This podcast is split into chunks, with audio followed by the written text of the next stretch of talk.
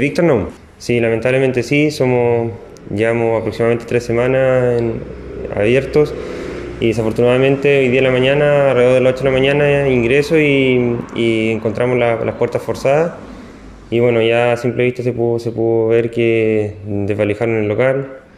Es lamentable para nosotros porque estamos recién iniciando.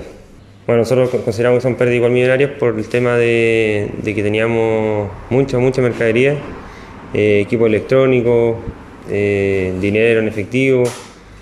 Todavía no podemos cuantificarlo, pero a simple vista no, nos dejaron vacíos. Ahora vemos que está trabajando PDI. Sí, sí afortunadamente eh, llegaron, llegaron de forma instantánea para poder ver la posibilidad de si podemos rescatar algún tipo de evidencia para poder encontrar a estas personas.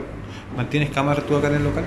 Sí, pero desafortunadamente se la robaron en conjunto con, con, los equipos y todo, y bueno, igual fueron dedicados, descortaron la luz, la red de internet. En realidad, a, simple vista se puede ver que se dedicaron para hacer este tipo de, de robo.